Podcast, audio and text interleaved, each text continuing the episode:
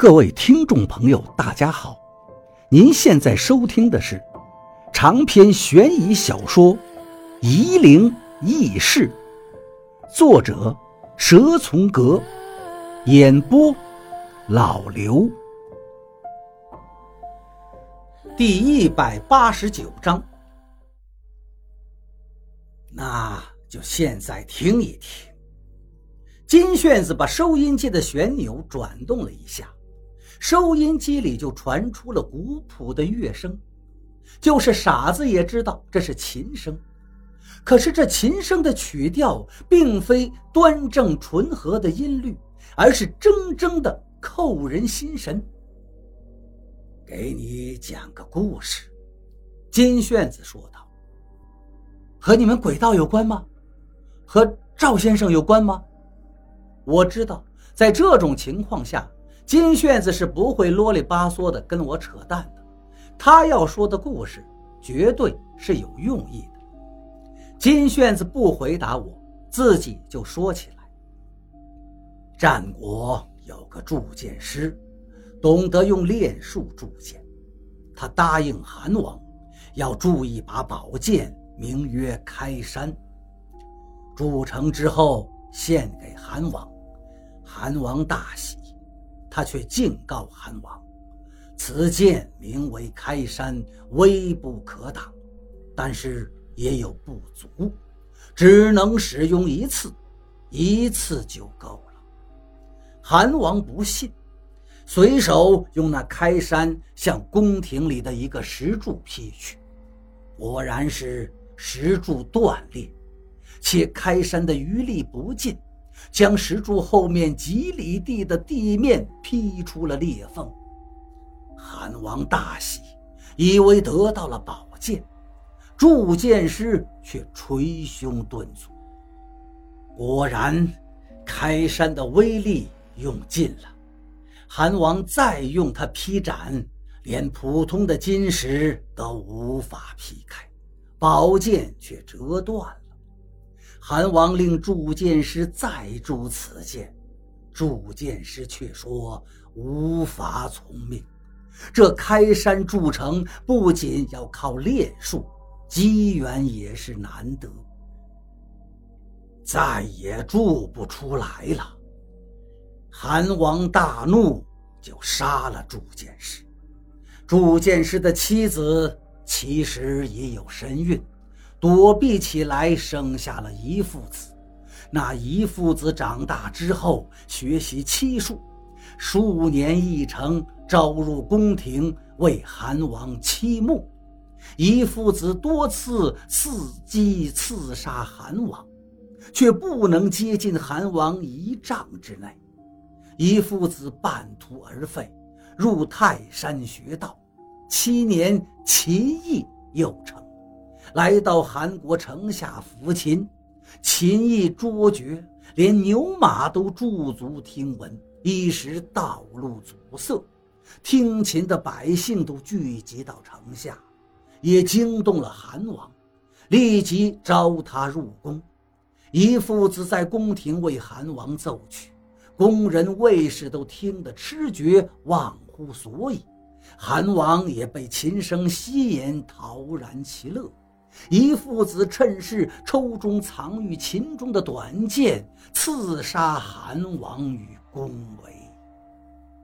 收音机里的琴声随着金炫子的诉说越来越急，到了韩王被刺，琴声渐缓。聂政之刺韩魁也，我喃喃地说道：“白虹贯日。”你知道这个故事？金炫子大奇。史书上有记载的，金师傅。我说道：“难道聂政和你们鬼道有关联？”是的，金炫子道：“他为父报仇，行的就是鬼道。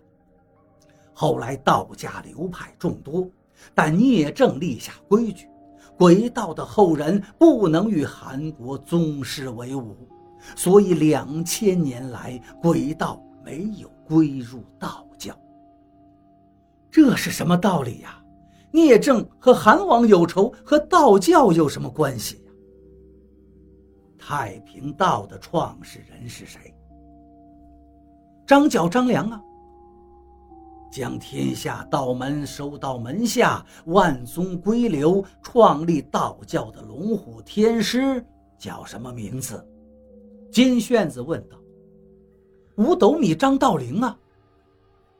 那师从黄石公，得素书，辅佐刘邦，建功立业，功成身退，随赤松子云游归隐的张良，你知道是什么来历吗？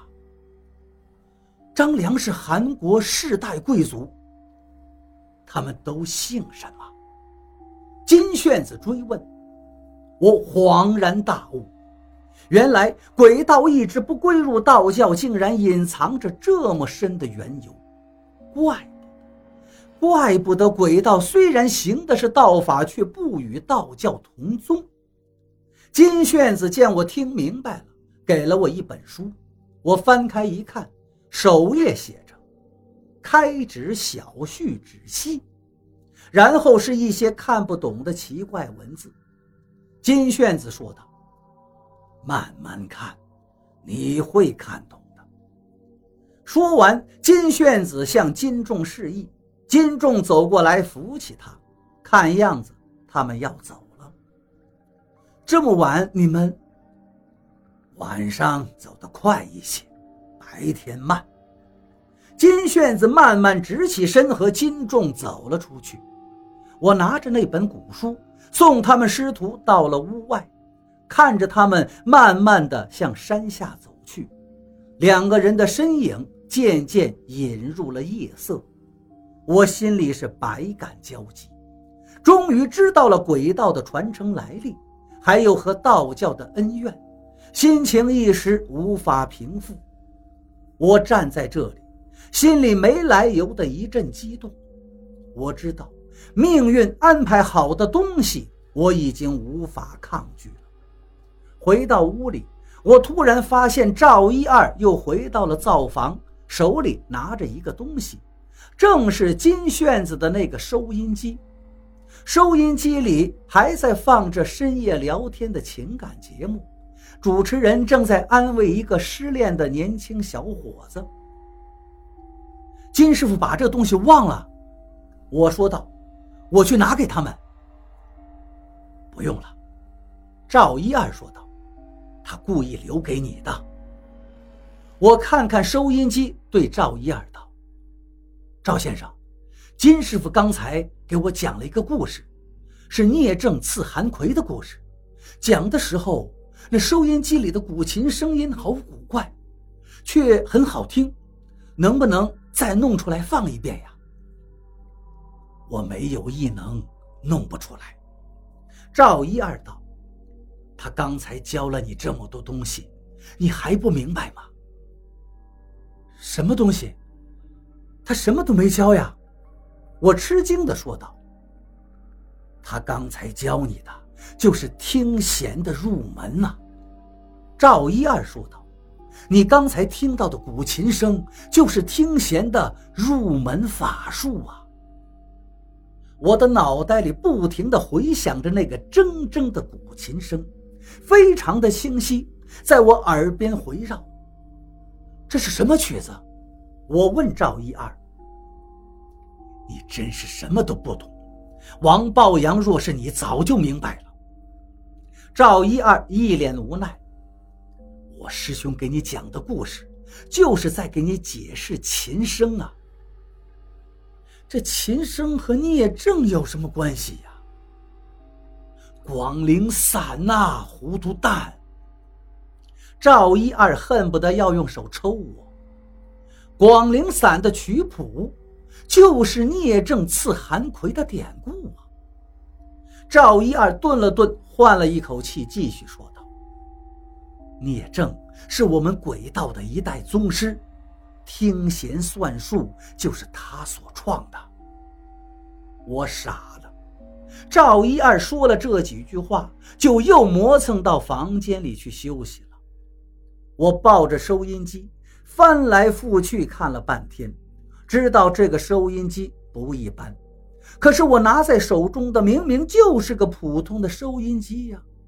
我学着金旋子的动作，轻轻地扭动了收音机的旋钮。